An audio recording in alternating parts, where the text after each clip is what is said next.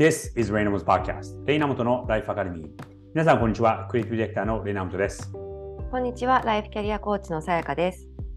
このポッドキャストではニューヨークに住む僕が毎日5分ほど日帰りのテーマでキャリアとクリエイティビティを軸にこれからの世界の中での日本人の未来を考えていきます。通勤や移動、お昼休みや週末などにお付き合いいただけると嬉しいです。週末にはライフキャリアの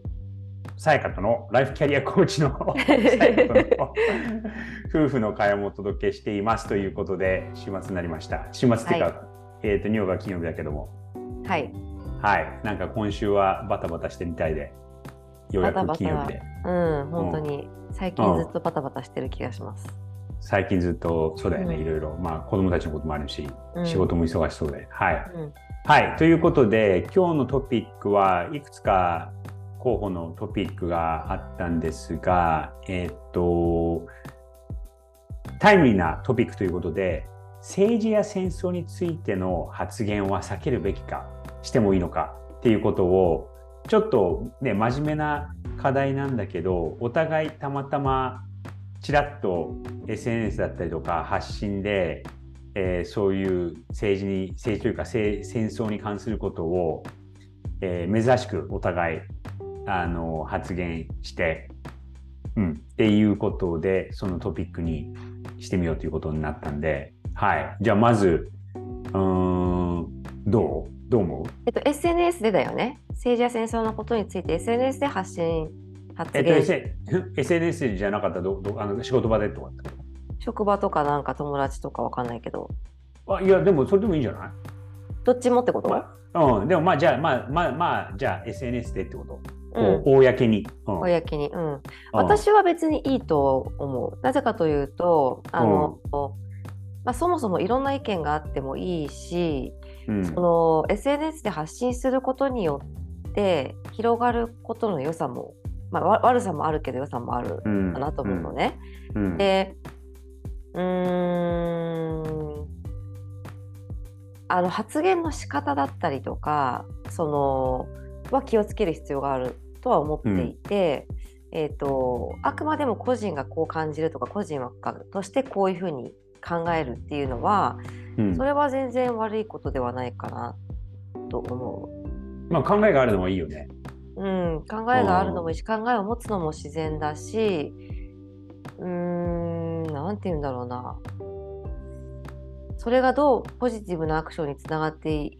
まあ、ポジティブなアクションにつながっていく可能性だってもちろんあるしもちろんネガティブにもあるんだけれども、うん、でもやっぱ人って意見は持つものじゃない？だから、うん、私はいいと思うのね。ただ私自身は気をつけてあんまり基本的にはしないようにしていてなぜかというと、うん、まあ、一つはあの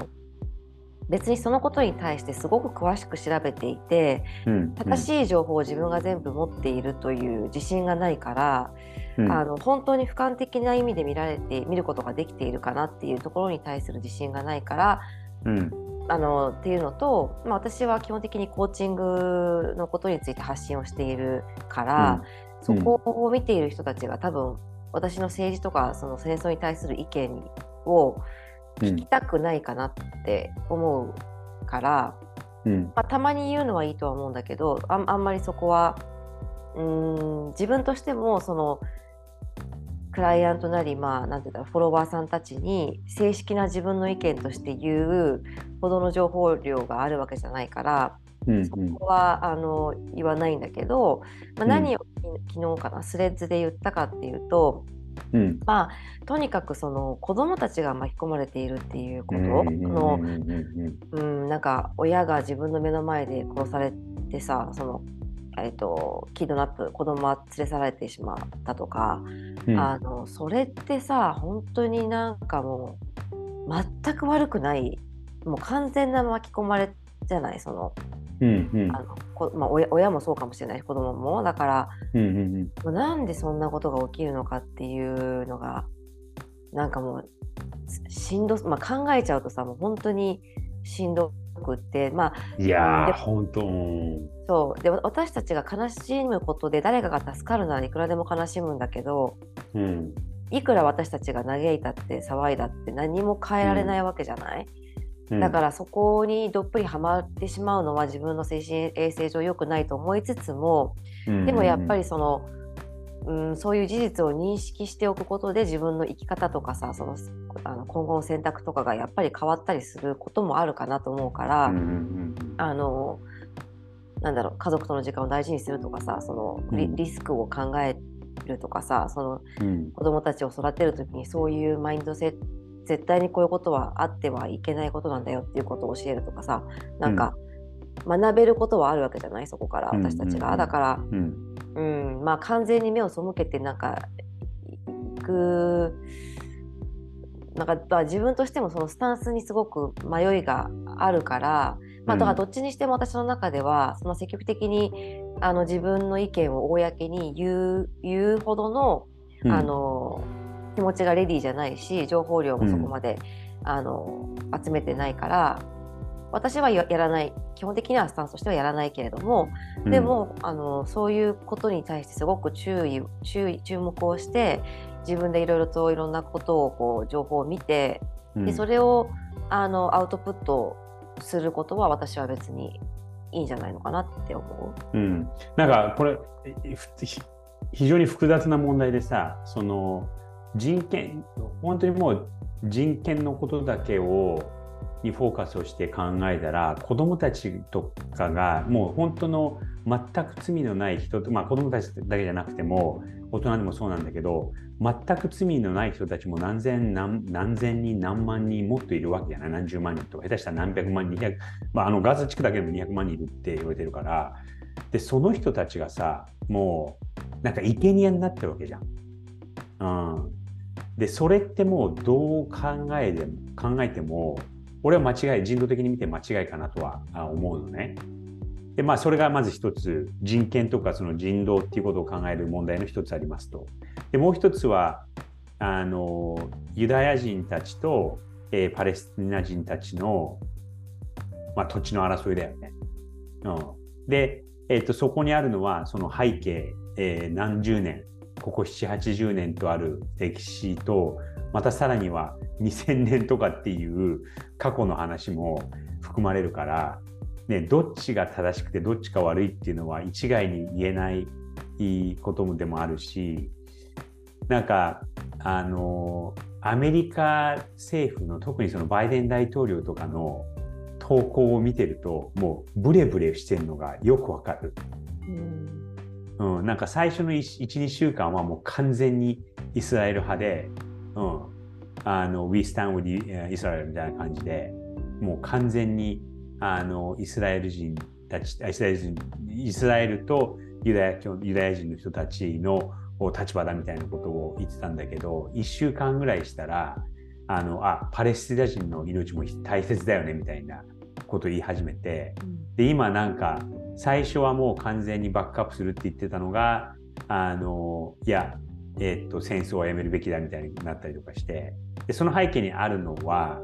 多分そのやっぱりソーシャルメディアの影響って結構強いし、うん、あと1年ちょうど1年後にさ大統領選を控えてるという結構結構微妙な立場で、うん、でなんかあの統計的に見てもその世代によってイスラエルをサポートするのかあのパレスチナの人たちをサポートするのかって結構明確に分かれてるんですね。えー、でまあこれアメリカの話なんだけど、うん、で50代以上の人は8割から9割近くの人たちがイスラエルをサポートしてるって言っていてる。で30代以下の人たち20代30代10代も含めてなんだけど40歳以下の人たち30代ぐらいの人たちまではえっとはえっと、50から60%ぐらい、あもうちょっとかな、なんか半分半分ぐらい、えーと、パレスチナをサポートするっていうふうに言ってるのね。でその違いって何だと思う？世代なんですねもちろん世代なんだけど。歴史どどのどの部分の歴史のどの部分を体感として見てるかってこと、うん、うんとね結論から言うとねあのどっから情報を得てるか。あうん、で、えーと、若い人たちは TikTok なんだよ。ね。うん。そう。で TikTok でえっと、パレスチナをサポートする声が多くて、うん、あの別にそれがあのいいことだとか悪いことだとか言ってるわけじゃないんだけど、メディアによって情報の偏りがある。で、それで、こう、意見が、あの、ぶれていくとか影響されるっていうのは、なんかやっぱその情報の得方とか情報の流れに、あまあ当たり前なんだけど、でもこう結構手に取るように、まあ、手に取るようにっていうとちょっと言い過ぎかもしれないんだけど、まあ、少なくともその統計的に見て明らかにこうあの影響されてるところから人の意見ってできてるんだなっていうのがよくわかる。うん、うん、そう。で俺のことを俺俺がなんか最近言ったことでなんかちょっと自分でも考えたのが、うんとそのイスラエルをサポートしますとか、パレスナ派の人たちをサポートしますとかっていうことじゃなくて、まあ、どっちにしても戦争は、うん、あの良くないと。うん、うん、でうちの、まあ、さも知ってるけど、うちのおじいおじいさんが、おじいちゃんが戦争行ってて、うん、あの戦争では死ななかったんだけどロ、ロシア、ソビエト連邦の捕虜になって、で、4、5年あの捕まってて、ででもまあ無事帰ってこれたんだけどやっぱりその牢獄にいた時にもう非常にもう辛い、まあ、そあのシベリアだからさ、うん、めちゃくちゃ過酷なところで4年ぐらいいたのかな。へうん、でそこで軍軍医だったんだけどさうちの医者って。うん、うん、でもとんでもない環境の中で、ね、何百人とか何千人とかの他の日本人捕虜と一緒に暮らしてて、まあ、その命を救うっていうのが彼の役目だったんだけど、うん、でそのことについて LinkedIn であの先々週ぐらいかな投稿したら、うん、なんで戦争のことを LinkedIn であの投稿してんだっていう批判的なコメントが来て知らない人なんだけど、で同情を買って人の同情を買ってこういうコンテンツをあの上げることによって同情を買ってでただいいねいいね数とフォロワーを増やそうとしてんじゃないのかみたいなこと言われて、うん、そう来るかみたいな、うん、うん、だからなんかあの微妙な気持ちにはなった、ああ言っちゃいけないのかなって。あのね自分の自分のさで俺が言おうとしたのは、まあ、戦争のこともあったんだけどその人のこう世界に対社会に対する認識だったりとか、見え方っていうのが情報で、え影響されるんですよと、うんうん、でその裏側にはその情報を意図的にこういう言葉でこういう流し方でっていうのを設計してる人たちがいますと。うん、うん、だからで俺もねコミュニケーションのあの業界にいる人間としてやっぱそういうことが背景にあるから人のその世論みたいのっていうのはこう作られていくっていうことを言うために、うん、こうやってその今の世界の情勢っていうのが影で、えー、コントロールされてると。うん、うん、でそれってあの一応認識しておくべきだよねっていうことで、うん、そのおじいちゃんの話を言ったんだけど、うん、うん、ただ同情を買うためだけに自分で儲けようとしてるみたいなことを言われて、えー、みたいなのを思った？うん。まあ、だからなんて言うんだろうな、あのー、そういうリスクはあるんだよね。うん、あのそれは多分発信側としては認識はしておいた方がいいいいかなとは思う。そのなんて言うんだろう。やっぱり、うん、なんて言うんだろうな。人によってはさいろんな思いを持っているわけじゃん。私たちが実際に戦争に行った人もいたかもしれないしそのななんて言うんだろう。だからみんなが同じように捉えるかっていうとそうではないから、うん、一定数あのそれに対して、まあ、いろいろんなことを思う人がいるわけだよね。だから、うん、発信側は少なくともこういう意図でやるんだっていうことでいいと思うんだけどそうそれに賛同しない人が、まあ、世の中には必ずいるわけででそれはあの認識しておいた方がいいよね。だけどだからでもそれってもうなんだろうどっちが正しいとかっていうことではなくてそのそのコメントした人からするとまあだからその自分の利益のためにみたいなところはちょっとんとは思うけど、うん、あのこの場で戦争について書かないでほしいっていうそその気持ちは、まあ、その人の自,、自由っちゃ自由だから、うん、まあ、ただそれをわざわざコメントに書いてくるっていうのはなんかどうなのかなっていうのはあるけどね、うん、公の。うん、うん、まあそういうリスクはあるよね。いついつでも発信をするあの公に発信をするということは、うん、それは私もすごくいつも考えてはいるけどでもそればっかり考そればっかり気にしちゃうと結局何も発信できなくなっちゃうから。だからある程度自分の自分の意見はこうですよっていう別にその誰かを攻撃するものでなければ、うん。まあ、それはいいいいかなとは思うけどね。うん、いやあとねあのまあ今今この時代その個人とあのビジネスの差が結構なくなってきてるじゃない。うん、うん、で特に我々みたいにさえはあの自分の個人事業主でやっててまあ俺も個人事業主なんだけど会社持ってて何人か人がいてみたいな立場になってるわけじゃない。でそれこそそのブラック・ライブズ・マターの時もそうだったんだけど今回もその戦争があの戦争というかハマスが、えーと、イスラエルをこう攻撃した数日後ぐらいに会社のメンバーからあの例は会社のトップとして何か言わないんですか？会社としてであとアンエンドコとして何か言わないんですか？っていうふうに言われて、うん、うんと結果的には言わなかったんだけどで言わなくてよかったなと思うのはかなり複雑なじゃない今回の話。うん、うん、でどっちまあそのハマスがイスラエルを攻撃したのはあれはもう圧倒的に悪いと全くあの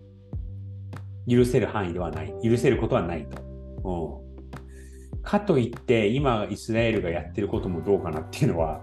あの、まあ、個人的な意見として正直思ってるんだけど。じゃあ会社としてねそう声明を出すとかって、それは必要ない。うん。ひと一言その声明っていうのもなんかプレスリリースみたいにやるのと、うん、あとあの消えちゃうかもしれないけど例えばインスタのストーリーとかツイッターでつぶやくとか、うん、それちょこっと言うことでも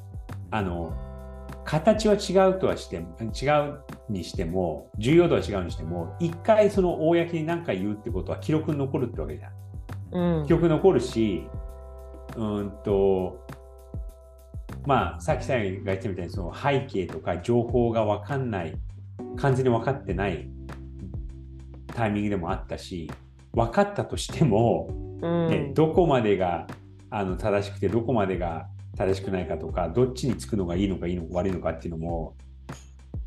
あんまり言えないじゃない。言えないし、アイアンドコーの場合別にさ、ビジネス関係ないじゃない？関係ない、関係ない。いや、だから私はもう全然それやる必要ないっていうか、うん、やらない方がいい。えっと、うん、そう、な、な、何が言いたいかっていうと、うん、うんと、この、社員だったりとか、うん、えー、とかから、そういうことを求められる時代になってきたなっていうのもある。その会社としてスタンスは何なのかっていう。うんなんかうんなんて言うんだろう。それでもちょっと私はしっくりこなくて例えば、うん、アイアンドコーが、うん、何かしらその清掃に関係のある仕事をしていたら、うん、じゃあ会社としてどういうスタンスを今後取っていくんですかっていうのが重要因が出てくるのはそれは分かるけど、うん、例の仕事全然関係ないじゃない、うん、あえっとねえっとこれこのはこれはえっとまあ戦争っていうことよりもうちょっと話を広げて社会的な、あの出来事に対して会社が、例えばそのブラック・ライブズ・マターとか、とか、うんうん、女性の権利とか、うん、その、ね、間接的にも直接的にも会社の人たちに、うん、えー、影響が何らかの形で、えー、あること、うん、に対しての、うん、発言を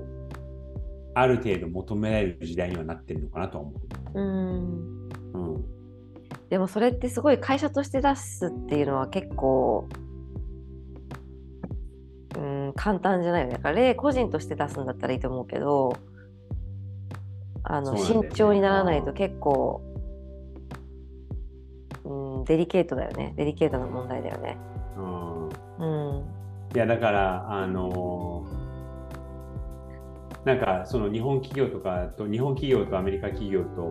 お付き合いをしていて、うん、えっと、やっぱりそのブラック・ライブズ・マターとか、そういうちょっと社会運動が起きた時には、アメリカ企業は結構早く、あの、まあ、明らかにっていうと語弊があるかもしれないんだけど、サポートするべきいい活動だったりする場合は、企業が最近結構、で、まあ、ここ2、3年ちょっとそれが右行ったり左行ったりしてるのもあるんだけど、例えばその LGBTQ の権利とか、で、23年前はさそれをサポートしましょうっていうのがすごく盛んだったんだけどそれがなんか今またこの天秤がこう逆にこういって、え振り子がなんか逆に振ってる感じがしてであのその LGBTQ の人たちのサポートをするとまたそれはそれであの保守派の人たちから反対があって売り上げに影響を出るみたいなところで、アメリカでいうと例えばターゲットみたいなさ、うん、ターゲットっていうスーパーマーケットなんだけどそこがその LGBTQ のことに対する発言をに関する発言を控えるようにしたりとか、うん、うん、ビールの会社がなんかそういうこと発言して、それがすごい炎上しちゃってで、えっと、その後なんかもうめちゃくちゃそのアメリカファーストみたいなコマーシャルを打ったりとか、うん、なんか今逆には言ってる感じはする。うん、企業っていうレベルで言うとね。うんうんうんうん。うん、なるほどね。うん。うん。うん、いやだからそのそこのなんていうの境界線は何かどこまで言っていいよってどこまで言わどこまでは避け避けるべきかみたいな。うんまあ、会社だったら私はその会社の活動が、うん、うん、どれくらい関係するのかもそうだしあとはその社会的に会社か、会社のスタンスを示す必要がどれくらいあるのかっていうところなんじゃないかなっていう気はする。なんかそのやっぱ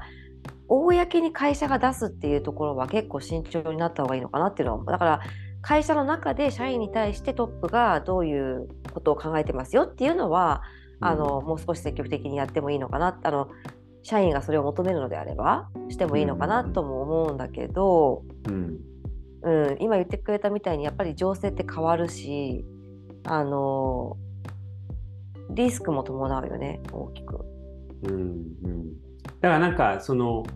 まあこれ会社どこまでが会社がどこまでが個人かっていうのもあるんだけど例えばその今みたいなさ国と国との争いだったりとか人種同士のまあ、人種同士の、うん、争い、まあ、国と国だよね。の争い政府と政府の争い。でなんか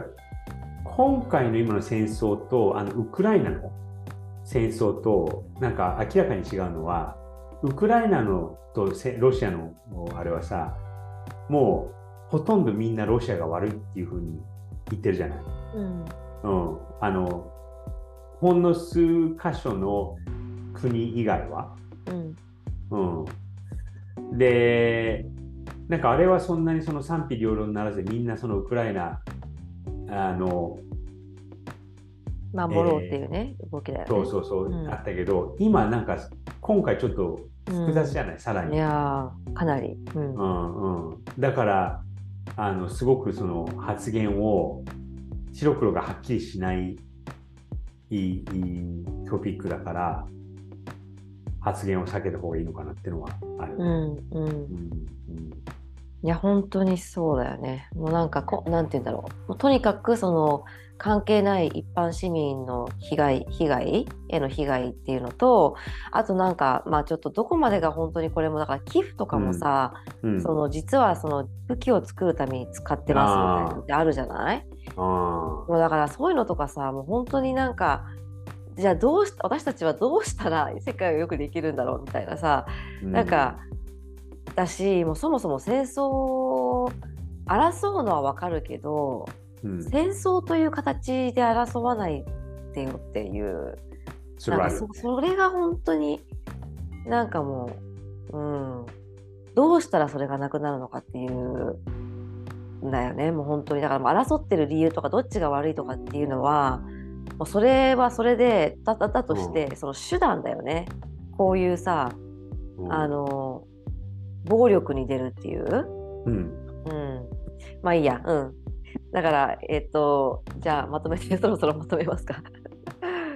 まとめるとなると、えー、っと、まあ、ちょっとまとめきれないんだけど、我々みたいにさ、その、個人での発言と仕事としての発言の境目がかなり曖昧なだと結構難しい課題ではあるかなとは思うんだけどうーんとまああれだよねそのえっと自分がちゃんとそれを理解している問題かっていうことが一つとあとその自分のやってることに個人としてでも仕事としてでもやってることに関係してるのかっていうこと。うん、でその今の後者の話で言うと俺はそれはえっと、その戦争っていうトピックだったりとか政治っていうトピックと例えば自分の俺の場合はコミュニケーションっていう、えー、職業に関することだから、えっと、 LinkedIn っていう仕事に関する SNS では発言はしましたと。うん、だからそこはちゃんとロジックは結構はっきりしていて別にそのいいねをもらいたいっていうよりかはいやコミュニケーションってこうやって設計されてるんですよっていう、うん、自分のやってることに関係するトピックだったら、うん、あのちゃんとそうやってこうバックアップができる、うん、うん、からいいのかなと思う。うん。うん、であとあれだよね。ちゃんとその あの討論ができるをする気があるかっていう。うん、うん、まあだから発信するってことは絶対に反対意見だったり他の意見は持つ人はいるわけだから、うん、まあ、討論するかどうかは別としてそのこういう考え方とかがありますよっていう投げかけをしたっていうことだよね。だから、うん、まあ別に討論するかしないかはそれはどっちでもいいいいんじゃないとは思うよ。うん。ただなんかなんか自分のこう意見はちゃんとはっきり持ってるっていうある程度の確信はあった方がいいかなと思う。うん、まあ、それはそうだ中途中途半端なたあのあれで考えでででただそうあの例えば「いいね」をもらうためだけになんかそう使うのはよくないと。まあ、中途半端な考えでもいいんじゃない？あのてかそれがさだって白黒つけられる問題ばっかりじゃないからあのただその時には断定はしないことだよね。ここに関しては自分もちょっとまだあまあねうん、うん、でそういう表現をすればいい,、いいいいだと思うよ多分。うん、うん、なるほどね。うん、いやあのなんかちょっとこん今回の話は、まあ、自分でこれこのトピックどうって言ったんだけどなんかまとめにくいんだけど、ちょっとさっきみたいに無理やりまとめるとそのちゃんと自分がこう、えー、参加するのに心の準備をある程度した方がいいのかなと思う。こういうホットトピックは。で、うん、もちろんその自分の自分自分でそのある程度理解していることは大切なんだけど今最後言ったみたいに、まあ、質問質問を投げ投げかけるみたいな、うん、うんうん、でもまあ結論から言うと気をつけて その領域に踏み込んでくださいっていうことなのかね。うんうんうん、まあまあリスクがあることも認識することと、うん。うん、だから世の中に発信をするということはそれなりの何て言うんだろう自分の,、あのうん、意見はそれなりに持っている方がいいっていうことだよね。だから自分のその自分の視点が変わってもいいとは思うんだけどでもある程度ちゃんとこう、あのなぜそれを言うのかってことをはっきり持っておいた方がいいっていうことだね。はい、うん、じゃあ政治とか戦争に関する発言をするときにはなぜそれを発言するのかってことを、えー、まず考えてから発言しましょうという、うん、そういうまとめかな。はい。はい。じゃあそ今日はこの辺でということで。はい。では素敵な週末をお過ごしください。はい。Enjoy the weekend!